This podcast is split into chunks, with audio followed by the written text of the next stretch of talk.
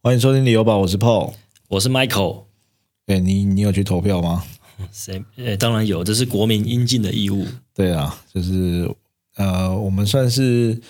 民主的投投票，还遇到你老婆在那边监票，这个可以讲吗？对着我笑。反正呃就是我们民主的国家啦，这个要好好的算是把握自己的权利啦，珍惜这一份算是得来不易的民主啦。那其实因为我们呃现在已经知道哪一党胜选了嘛，因为民民对，进党继续恭喜我们的赖总统当选十六任的那个总统。总统对，那其实我们没有什么政治立场啦。那你就对这个结果，你有什么看法吗？没有什么特别的看法，哦，没有什么特只是希望台湾可以越来越好。对，那其实我我呃，我记得呃，两千年是第一次政党轮替嘛。对，我们那时候哇，二十三、二十四年前啊，我们那时候才国三的时候，那时候其实那个阿扁的声势已经很高了。对，我还记得那个时候，强尼一直约我们去那个司令台后面要挖地道，然后赶快那个阿给话要打过来了，赶快去挖地道，要躲起来。对，那其实后来啊，八年之后又是马英九嘛。对对，那很多人也会觉得说，这一次会不会是另外一个政党轮替的契机？但是这次民进党又继续延续他执政嘛。对，那其实今天我们就是要来聊一下，诶，民进党继续执政对这个不动产会有什么样的影响？然后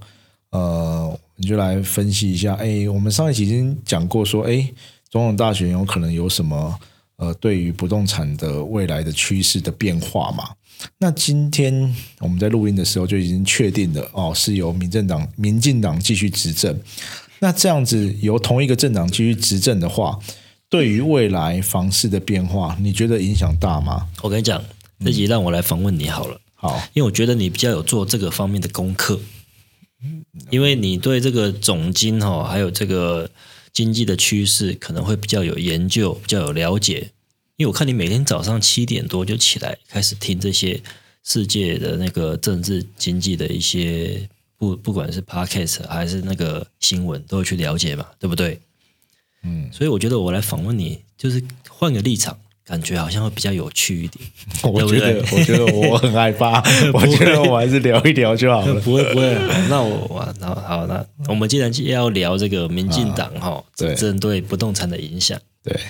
那你觉得呢？这个政策如果继续延续下去，因为去年有那个新青安嘛，对对？那之前在打房嘛，对，哦，那现在延续下去，你对这个民民进党执政会有什么样的看法？在将来这四年，其实上上一集我们聊过嘛，其实各党对于这个住宅的特呃的政策，就是大概就是呃青年贷款，然后社会住宅，大概就是以这两个面向去着着力啦。那其实民进党执政，其实就是他会延续他蔡英文的政策嘛。那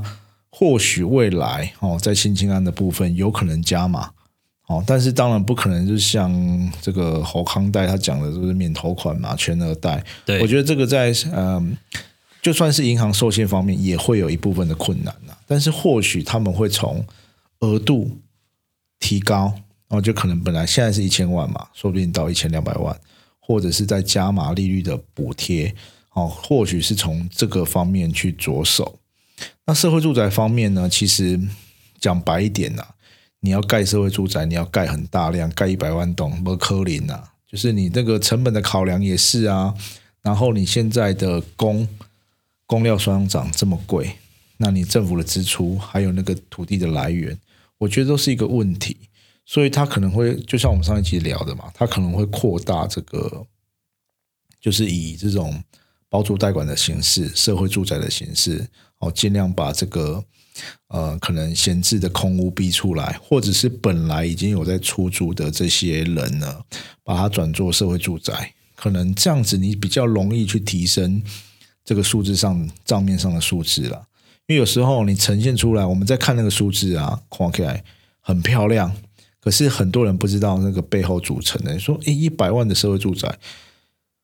他可能有八十万是要靠一般的租屋市场去转嘛。就包租代管的。对啊，对啊，所以其实你要用这种层面去，但是这个对于市场会不会有影响？我觉得对于一些可能需要补贴的，或是一般的呃像刚就业的社会新鲜人来说，我觉得一定是有它利多的的情况啦。很多人会在那边就是怎么讲愤青嘛，就是一些啊、或者是那种靠北房市的那些社群的人，他们就会很就会。变成说很仇视，他说：“哇，你这个租屋补助还不是都给房东拿去了，还不是房东都会提高这个租金？可是换一个方向来讲，是不是真的对于需要租屋的这些人有达到帮助，有达到补贴？你觉得有没有帮助？怎么变变成你在问我？我我觉得应该是我要问你才对，对不对 啊，你的看法，你觉得这个在市场上，你会不会觉得呃，确实是有帮助？当当然，就是你租屋补贴一定有帮助。对我，本来可以租一万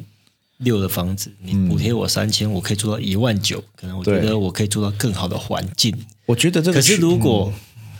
房东把呃价格提高了，嗯，可能就是变成因为因为你租补贴，你可能要报税什么之类的。虽然说有一些减免了，可是可是如果他让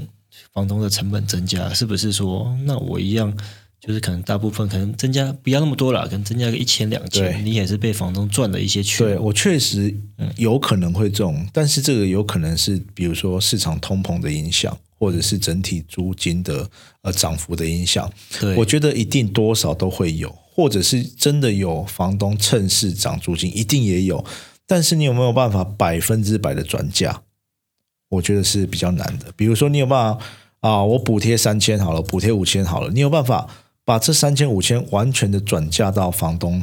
啊、房东完全转嫁到租客身上去吗？我觉得不会啦，可能转嫁三分之一或一半啦，或许，会这所以，所以其实如果你把房东逼出来要缴税，让他增加一点成本，我觉得无可厚非。他去涨一点租金、哦，因为他本来就是想说，跟我们卖房子一样嘛，我们心里想的都是实拿多少嘛。嗯，他的租金想的可能也是实拿多少，尤其现在大家都那么精，嗯，他一定会算说啊，我我老我这税给我靠掉。可是如果你可以借此把这些空屋或者是租屋黑市逼出来，对，我觉得没有比较差、啊。那你后续你可能在针针对税负的方式，或者是针对呃租客租金的补助补助的方式有完好的配套措施的话，我觉得不见得比较差。其实我觉得政府可能就是要掌握所有的对空置的房屋的率，那个那个房屋率了，哦对房屋的数量了，对，也？也有人在说，哎，会不会政府掌握了这些人之后，嗯，他之后再弄一个什么税？嗯哦，比如说有点类似房地合一之类的，会不会？我觉得很难讲，因为，我们不要危言耸听。啊，那我想问你，以你这个专业制产课的一个角度来看，民进党他现在继续执政下去，嗯。哦，当当然去年可能大家购买率新青安之前没那么高，嗯。新青安是推推升一些首购出来买，对，那你以你这个专业资产课的角度，你自诶，你会继续想要买房子来自产吗？还是说你对未来哦，就是我们的房价，嗯。你怎么看待？我觉得这个啊，还是取决于整个经济的发展。其实，呃，其实这几年的大涨跟这个 QE 的热钱有关系嘛。嗯，另外一个就是疫情，疫情是其中一个，另外一个就是台湾的产业发展的非常好。嗯，对，跟疫情也有关系嘛，因为疫情也是推，也是推升了这些台湾这些半导体产业的发展，因为那个时候可能对，但产业非常好，我这个就是想要了解一下，是只有针对科技产业，还是所有产业发展的非常好？呃，目前来说，我们看看得到的最好的一定就是科技业嘛，业对对不对？那但是随着这些啊、呃基本薪资的提升，哦，现在比如说啊、呃以前马英九那个时期最人家诟病的是什么？二十二 K，哦，对对不对？对，那你现在基本薪资如果提升到一个水准，就是你现在连打工的薪水，我还记得我那时候打工，我最早开始打工啊，你这个少爷命，你可能没有打工，没有，我从大学就开始打工，我从一个小时八十块，对，我从高中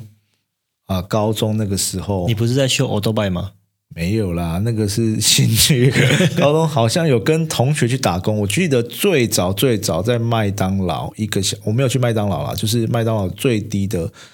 我有印象开始一个小时是六十五块，然后你看到最后我们大学八十块，那大学的时候我都会挑那种时薪比较高的啊，比如说什么呃送牛奶，送牛奶啦，去那个那个什么休息站上面，我还有去 Seven。ETC 然后大夜班 ETC 那个时候，哎，去那个休哎，息站，你这个专业自产科为什么要去做打工的工作？你是有你有什么特别的需求要买这？个白白手起家，以前 年轻白手起家年轻哪有钱？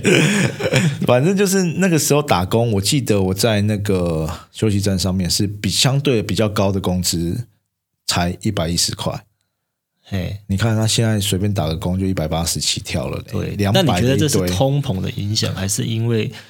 诶政府政策的影响？我觉得跟政府的政策有关系，因为第一个就是劳力的工作呢，哦越来越少人想做。对，这个是一个点，然后再来就是呃，把这个呃基本工资提高，你相对对一般人的收入也会提升嘛。哦，你看我如果呃啊、一个小时一百八两百，我只要做这种 part time 的工作，一个月也是三十万啊。跟我们早期比，其实薪资都有很显著的水准呃提升呐、但是相对的这个通膨也让这个物价变得非常高嘛。那啊，回过头来讲啦，其实就是包括这个这个赖清德这个总统的政见嘛，他其实还是放在产业园区发展，他有讲出这个什么桃竹苗大戏骨大戏骨哦，这个听起来就觉得很厉害，对不对像很厉害？因为他就是要把竹科这个这一块在扩大嘛。那另外还有大南方计划，就是我们一直在讲的这个，你不是一直觉得哦，赖总统如果选上了，那个台南就发了，对不对？一直这么认哎，为？这个我们台面下讲的，你不能拿来讲。就是当然会觉得说，因为原本他也是台南的县市首长嘛，对，那也是深耕台南嘛，对他现算是算是台南人的啦。但是但是现在他拉高拉高到总统的格局的时候，他可能就不会单一的，这个可能就是一个总体的计划。我觉得他可能考量的是不是我们都会自己觉得说，呃，会不会未来南北平衡越来越好？其实我们现在这几年我看希望如此啊。对，这几年看到确实是很多产业的发展，然后比如说这个前瞻计划，很多八千四百亿，很多这些都是溢注在南部哦南部、中南部的部分啊。对，所以其实我慢慢的，因为其实因为这个也是因为疫情的关系，大家开始哦可以呃在家工作啊，或者是这个呃不用说，还有加上这个高铁，把这个距离拉近，变成一日生活圈。其实南北的差距你会觉得越来越小。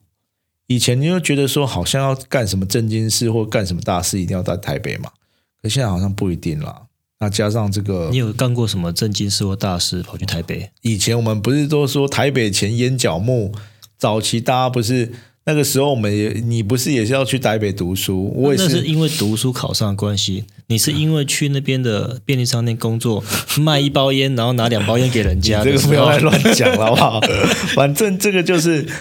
那个时候你年我们年轻的时候也会向往说往北部跑嘛，对，有一个梦想，是不是？对，你会觉得那哎边比较多资源，然后或许要比较多花花世界之类的啦。但是现在其实南北越来越平衡，当然，当然台北还是有它一些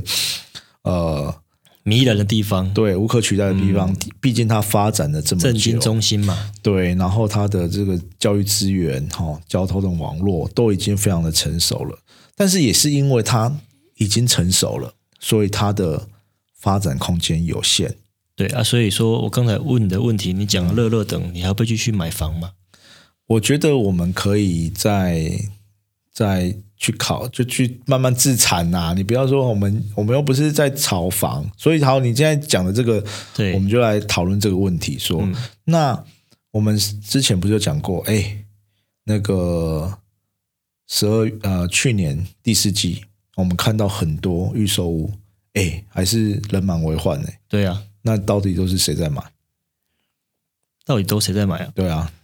就就想买的人啊，不管是首购族，不管是你要投资自产，对。那其实去买啊。其实我们看到有一个数据哦，他在二零二三年，它创那个税收，不管是重所税、银所税，都创到创下一个历史的新高。嗯，房地合一税，对，哎，房地合一税也是。那你觉得这些赚钱的人，他们的钱会哪里去啊？再继续投资，对，有部分的人啊，其实啊，哦，我们自己在观察，很多人他就是真的是有钱到没地方放哦。或许房地产是他一个避钱的地方，或者是一个他就是他钱没有地方放，他就买一个东西来放着。他也不是要出租，也不是要短期的抛售，对于他来说，可能就是一个资金停泊的地方。就长期的一个资产、啊。对，那为什么会这样子嘞？因为台湾的持有持人本真的太低了，再加上利息也非常低，然后加上这个维护的成本也非常低哦，跟日本比起来，跟其他国家比起来吧，哦，甚至跟、呃这个现在我们一直在讲的这个那个之前的囤房税哦，其实比就算这个囤房税现在有提高了，其实相对起来。它的持有成本还是非常的低，而且影响毕竟是真的没有那么的多数的人呐、对，所以就是其实少数的一些多屋主或建商的余屋，嗯，哦所以所以你看，这个其实还是跟什么有关系？跟这个大家有没有赚钱有关系啊？跟整个景气的复苏，我觉得有一点点关系啦。所以人家说，二零二四是一个景气扩张的格局，感觉已经走到低点了，慢慢要开始往上爬了。所以你说会不会有这些呃继续人跑出来买？我觉得哦，虽然我们一直在讲啦，可是现在你不觉得房价有点高吗？对，但是有点高，都是一个还是大家已经习惯了这个高度，然后反正这个高度如果不买，将来搞不好搞不好会更高，所以我就只能去适应这个高度。但是我觉得跟啊、呃前两年的那种恐慌性的买盘不太一样。嗯，我觉得呃现在呢，哈、它会有几种状况啦。第一个就是可能我们看到的嘛，付款条件，对或者是这个建商的品牌对跟地段。对，我觉得这个会越趋于明显，就是大家买东西会越越来越看哦，买好的东西，相对保值的东西哦。因为我们在呃前几集的呃节目也讲过，哎，第三季的时候好像有一些那个好像有一些降价回档的的案子出现嘛，对，对不对？对，但是跑不带动，跑跑不带动对，跑不带动啊。所以现在其实还是有这种状况哦。你说有卖压的地方，可能会或许还是会有卖压，但是哦，可能寄出一些比较好的品牌，或者是相对的呃拉长那个呃工程期，然后降低首付，也会吸引另外一个一一些人进场。那那些人看的是什么？他就看的是五年后咯。所以现在，哎，其实现在有一点转换。现在有没有投资客？我觉得还是有，但是投资客的这个类型已经不是像以前那种短跑杀进杀出，会慢慢转型成自产客。好听一点啊，自产歌就是他买来至少要放一段时间的。对，但是我有点看不懂的，就是因为你现在的好，如果说现在房价是高点嗯哦，那你现在进去买房，他用低首付让你去买，嗯，买到之后，万一房价跌了，哦，那跌超过你的自备款了，嗯，那你要选择放弃，还是选择继续买？会不会又衍生一些问题？这个不是没有发生过哦。呃，这个其实先复发的案子，其实在比如说我们比较早期那个高雄那个华人会哦，比较大平数高总价的，对其实断头潮也是有哦一些一些案子，其实都是有在景气啊、景气这个突然下杀的时候，可是他们买当当然不会，我觉得一定不会这样想啦，一定不会想说我要断头什么的啦，大家都还是看好这个未来的的房市的发展。那你说是不是高点？我觉得这个是一个迷失。大大家都会讲说，现在是高点，可不可以进去？可是你回过头来历史历史看，每一个阶段都是高点啊。但是你，嗯，现我们自己以为的高点，对你在比如说我们三年前，我也觉得那个世界巨星一平三十五超级高点啊。你怎么你怎么有办法想到台南会卖到一瓶五十？你三年前你有办法想象吗？没有办法想象哎。对，所以这个高点不是这个高点呢，通常都是你现在这个位阶哦，有一点是看到的最高点，因为你还没有看到未来。但是很多人会进场的，他不是看现在的这个水这个这个这个基准点嘛，他是看到未来的涨幅空间。其实我觉得现在就是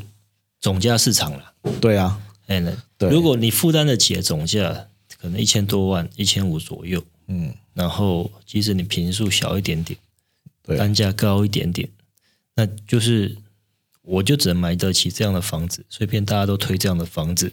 那你的单价是不是拉高？嗯，对，那那这样算不算高点？可能不知道，那或许将来搞不好平数更小，单价更高也不一定，但是变成说你的控制的平数又更小了。对，所以你要怎么评估这个高点低点？其实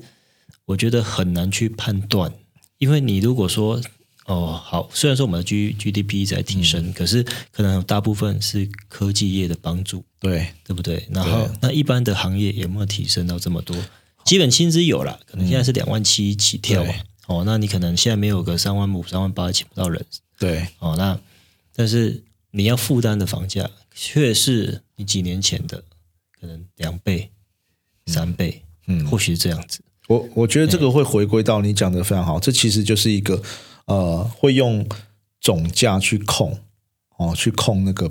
呃，就是用这个小平数去控那个总价嘛。但是这个我觉得到最后，我自己在想啦，我会觉得说变成是呃供需的问题。比如说大黄区，你买得起的人，你可能是因为呃资产的继承。哦，你可能是一代加一代，或者是你是真正的非常呃高薪族群的人，那你买不起的人就往外围买，其实有点像台北市这样子，或者是买旧、买小、买远，对不对？但是你越精华的地区，它它的它的总价、它的单价可能还是会一直往上推升嘛。哦，对，那你如果到那个时候，你可能就会突破一个突破一个边际了，那个那个就不是你要考虑用。比如说用一般人的薪资去看那个房价，就有点像台北这个样子。那未来我觉得会变成说是小区域的，比如说呃很蛋黄区的地方哦，像现在台南的平时哦，高雄的美术馆，可能台北市以前的台北市就会对比较贵，对。但是你往外围买，你说台南市这么小，你外围买一点，你买到安南的边远一点的地方，有没有二十几万的？还是有。对，所以我觉得未来就会变成可能会有这种趋势，但是大家我觉得就是变成大家都是看的比较高一点点啊。每个人想买房子的，我都嘛想要住在平时，我都嘛想要住在未来有捷运的地方，或者是我都都嘛想要住在信义区、大安区。对，但是有时候啊、你再往远一点的看的时候，可能还是会有你能力的所及可以购买的物件。哦，只不过以现在市场的状况，大家都会把那些最精华的东西抽出来做比较嘛。所以就是以这样看来，你觉得房价会不会跌？我觉得房价很难跌哦，因为很很多人其实也不希望房价跌。对这个是一个原因啊。再来就是呃，现在的这个感觉，这个局势啊，它也没有房价跌的理由了。那你觉得房价为什么会跌？第一个就是你可能供给的量要非常多，对，然后你可能有一些系统性的风险，或者你可能是有一些政策的限制，然后比如说利率提得非常高，然后大家都或者是有一些恐慌性的卖压，可是现在好像都没有看到这些各些地方啊，觉得大家觉得好的案子还是一堆人抢进去买，是对，然后慢慢的这些投机客，其实我们之前都会讲啦，被洗得很干净了，就是把这些不安定的因素都排除掉了。如果是以这个市场的人来讲啊，如果我是哦持有房地产的人，我就会觉得因为现在政府就是延续之前的政府哦，他也没有说特别的对好或差对哦。那好，然后最近也没有看到一些天灾导致房地产的一个波动嘛对，哦。嗯，那所以说你在这些不管是政治风险或者是天灾方面，就是没有影响到房子的一个价格。目前看起来是没有啦。那近几年啊，近去年其实就是因为开始一直升息，然后再来信用管制，对然后一些政策的影响，哦，然后呃现代啊之类的，哎，感觉这房市要开始呃往下下修了。可是后来又给你打一个心情安，对打了一剂强心针，哎，不只是呃大家感觉自己都买得起了，连银行都活过来了，因为你这个贷款的人数变得非常多啊，那银行也会赚钱啊。对，那其实你就看这些，那他总统大选的时候，每一个人又针对这些政策去做延续、延伸、加码，那你觉得会跌吗？我觉得很难诶、有感确定要加码吗？没有确定要加码啦，只是这个政策有提出来嘛。我的意思是说，它未来如果要再往新青安这个这一块去做的话，也只能加码，就是跟补贴政策可能不会想让房价继续对跌，还有哦或者是说买气那么不要说房价跌了，因为其实买气变低了，其实房价没什么跌了，应该是对这么说啦。对哦，那他也不想要让买气那么低啊。如果是要让买气更低的话，嗯也不会推出这个新金新清安的这个加码了，哦，对对不对？对你的意思是这样吧？哦，对，然后再来就是呃，联总会那边也说哦，有可能今年要开始降息了。对对，然后有诶，以前的降息可能就是遇到这种经济的危机哦，比如说那个金融海啸，哦要开始大幅度的降息。可是现在的降息是感觉是通膨已经被抑制了，哦，那个 CPI 已经被打下来了嘛，对。哎，所以有一点是软着陆的感觉，嗯。哦，所以如果你看联准会开始降息，那台湾哦，西台湾呢，他们有做看那个报告，CPI 有可能啊、呃维持在一点八九左右，哎也没有超过二了嘛。然后以这样子的情况下去，呃，有可能未来的一两年内，台湾也会开始降息。那对于这个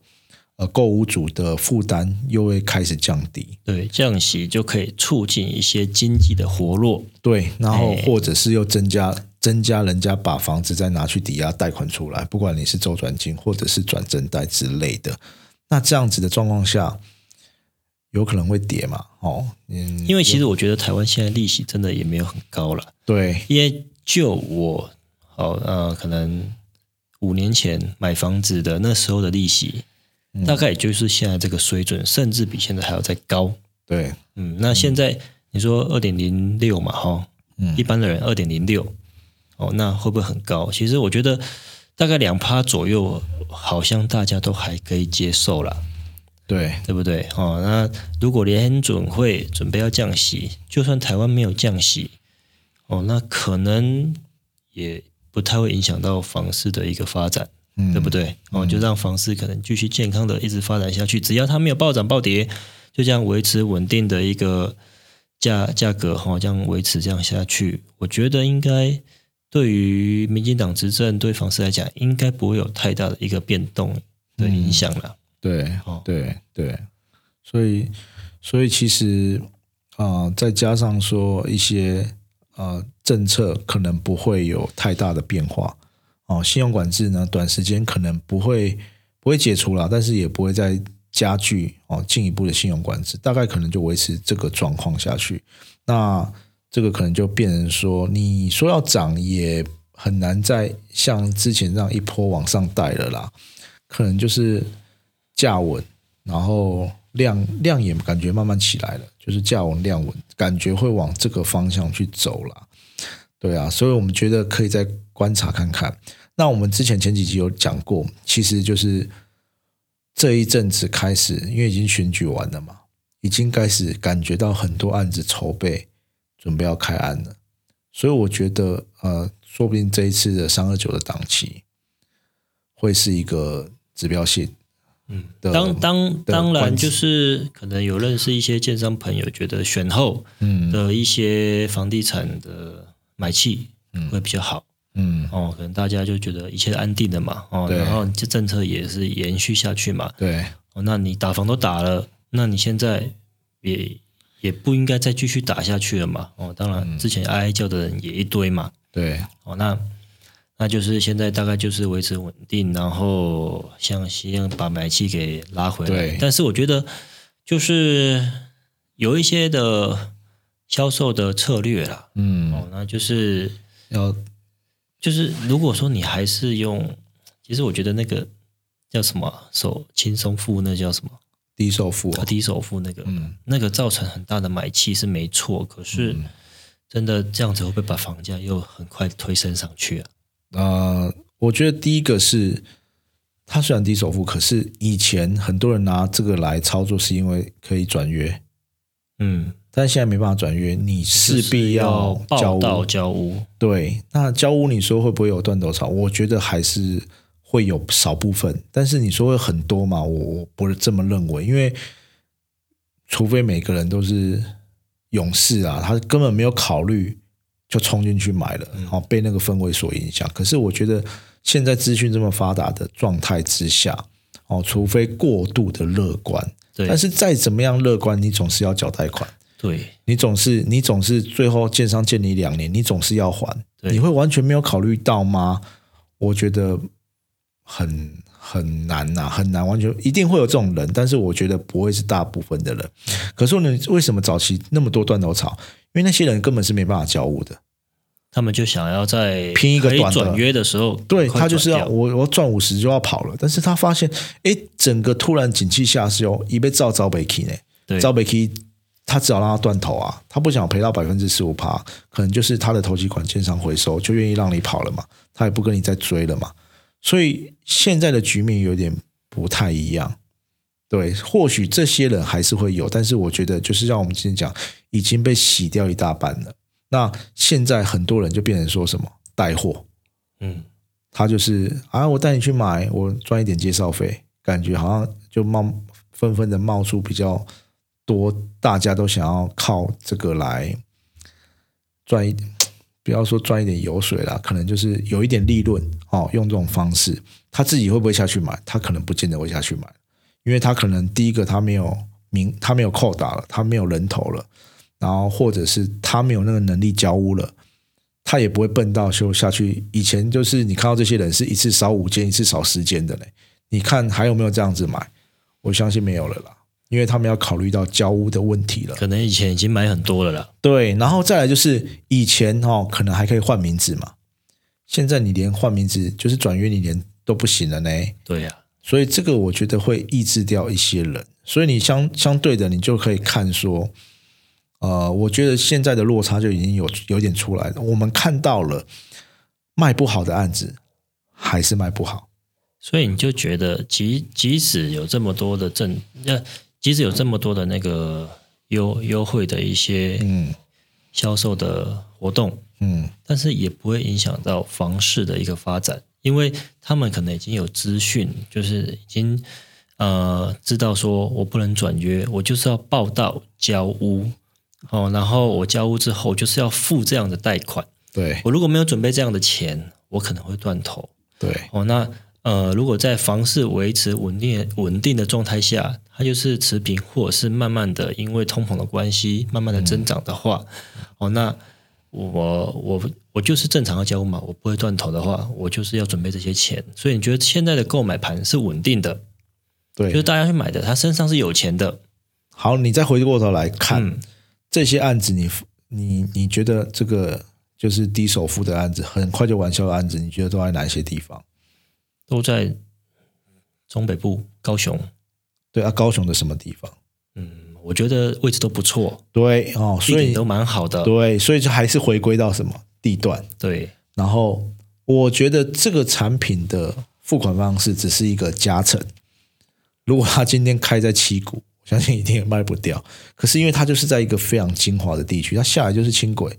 然后又好的学区，又接近然后它流到，还有它现在的价格跟附近的可可能现在正在卖的建安，其实相差也没有没有差很多。对，但是他他他交屋可能是五年后的事情，五年后又是一个新屋，对，所以这个是对有的人会抱有一些对想，有的是卖五年后的价格，对，那它是卖现在的价格，甚至甚至更便宜一些些。对，所以我我觉得反而我比较难想象的是这个啊安平的 这个案子，哦，但是安平这个案子，我们可能知道它是因为啊、呃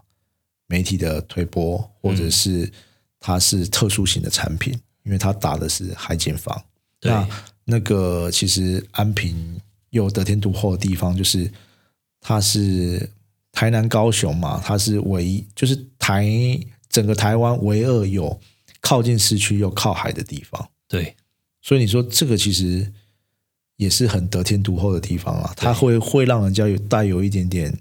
想象，带有一点点憧憬啦。那这可能就是产品的特殊性了。是所以你看，在那个那个呃南科岳阳也是一样新复发产品，可是南科岳阳好像没有油府啦，可是它现在它的余物量量体就非常的大。对，因为它的户数也多了，对，所以你看，一千多户嘛，哦，对它现在余物可能还有近一千户，嗯，那它未来会怎么走？我觉得也是很难讲啦。对啊，那所以未来可能对房市比较大的影响，可能就是两岸的这个情况嘛。可是这种政治的风险好像慢慢又降低了。其实怎么说？你怎么看？呃，比如说第一个就是啊，我嗯，今天好像我听到一个新闻，蛮有趣的，就是呃，也好像也是一个 p a c k a g e 还是什么，在讲说，哎，大陆是称赞台湾人民的，为什么你知道吗？为什么？就是很好笑，他就是说，因为赖清德的呃当选，他只有百拿到百分之四十的票嘛，对，所以他们的解读很好笑，他们解读是说，台湾有六成的民众不支持台独。哦，哦，因为那个赖总统是一个，他之前讲过，他是一个台独工作者嘛。对，但是你会发现，他慢慢的感觉他的一些谈话当中，他也不是这么的这么的偏偏颇，对这么哦。独派了，就说我一定要台独，我什么时候我要宣布台独，他也没有。他也要对，他也开始保守，因为他的格局不一样了，嗯。好、他考虑的点不一样了，对，对，所以他其实他也慢慢的在有点拉高他的他也要格局，符合台湾人民的期望。对，大家没有人想要上战场嘛，那对。那可能可以沟通，当然是取代这种这种武呃武力的这种对峙嘛，所以感觉这种系统性的风险可能啊、呃或许未来会有，但是现在比较没有那么看到这个这个东西了嘛。那除非就是有什么很大的黑天鹅产生嘛，对。不然其实现在看起来就是对，今年看起来的状况是好的。对，然后其实我们有看到，就是报告中还有提到一个，就是前两年的土地交易，